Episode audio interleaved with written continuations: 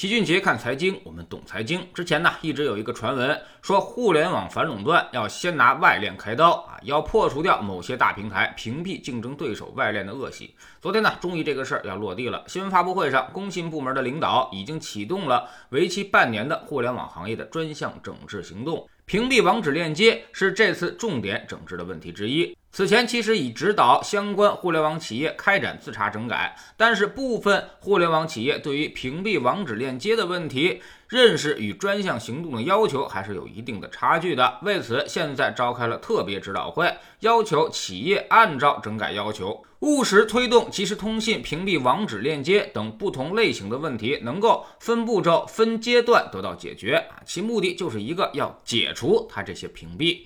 也就是说啊，以后我们可以在微信上直接打开淘宝的链接了，也能够直接看到抖音上的视频了。那么相应的，在淘宝购物也应该可以使用微信支付、微信聊天，用百度也能抓取其他平台的信息。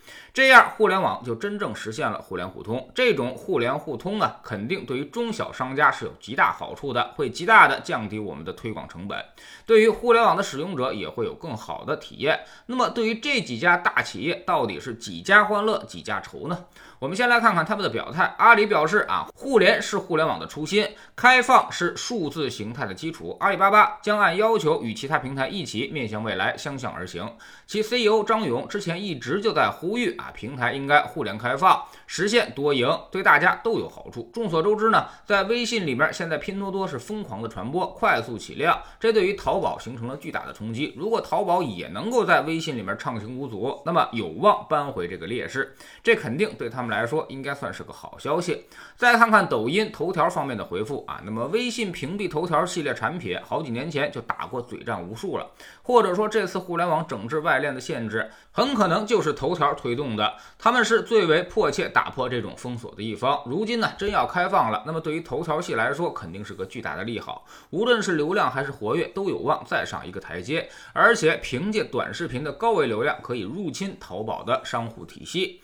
那么，呃，对手这么开心，难道对于腾讯就是利空了吗？哎，其实也不一定，甚至恰恰相反。我要是腾讯，我早就在家里偷着乐开花了。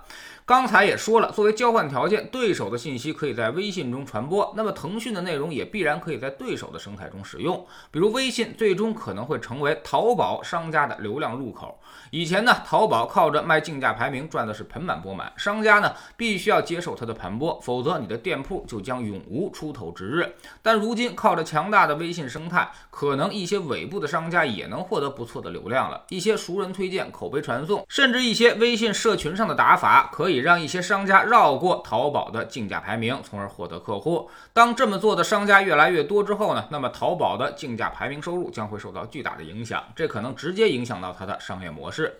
对于头条系其实也是一样，如果以后大家都通过微信来分发内容了，那么微信就成为了所有移动互联网端的入口，其他的应用程序都由微信来打开。那么其实微信的江湖地位相当于更高了。对于微信来说，现在最重要的事情就是如何将这些偷流量的对手都纳入到。自己的生态体系当中，甚至还有更进一步的思考。既然互联互通了，那么你能在微信中推广，那么微信的社交属性也应该可以在其他平台中应用。也就是说，你淘宝和抖音不能再阻止人家发微信二维码推广了吧？那么淘宝和头条系的社交系统将受到巨大的冲击。那么对于两大电商而言，如果社交属性被微信入侵，那么损害将更大。很多交易支付的过程可能都要流失转移了，所以别看微信一直没出声，但是互联互通这个事儿其实未必对它不利，甚至没准还让它成为最后的受益方。因为啊，相比内容与人的联系、商品与人的联系来说啊，那么人与人的联系才是最为牢不可破的。一旦打通了渠道，就会如海纳百川一样，水一定会往低处流。所以老齐可能反而更看好腾讯的未来。互联互通之后，其实呢是加强了微信互联网入口的地位。互联网的江湖有可能从三国鼎立、楚汉争霸变成一超多强。大家互联互通之后，巨头之间会有几年的混乱期，而这一段时间也将成为中小商家发展的黄金时期。社群和社交关系的电商以及内容应用形态的分发。会逐渐成为新的商业模式，而私域流量、个人 IP 将成为未来最值钱的资源。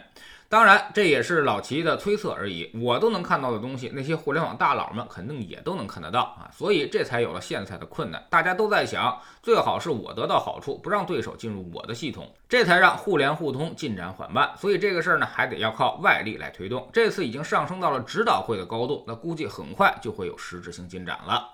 听完老齐这些分析，你是不是又坐不住了呢？又要去买中概互联网的这些公司啊？在知识星球齐云杰的粉丝群，我们一直告诉大家，这块呢还可以再等等，并给出了三个条件，现在已经实现了两个啊，我们可能还要再等最后一个条件落地，然后再买不迟。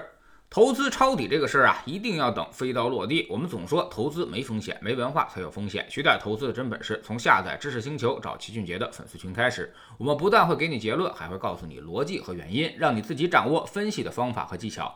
在知识星球老齐的读书圈里，我们正在讲巴菲特的投资组合。昨天我们介绍了巴菲特投资的网格模式，他认为确保投资安全性要有四个因素，把这四点因素想明白了。投资就不再具有风险，短期涨跌是无所谓的，但长期一定会给你带来超越市场的超额收益。每天十分钟语音，一年为您带来五十本财经类书籍的精读和精讲。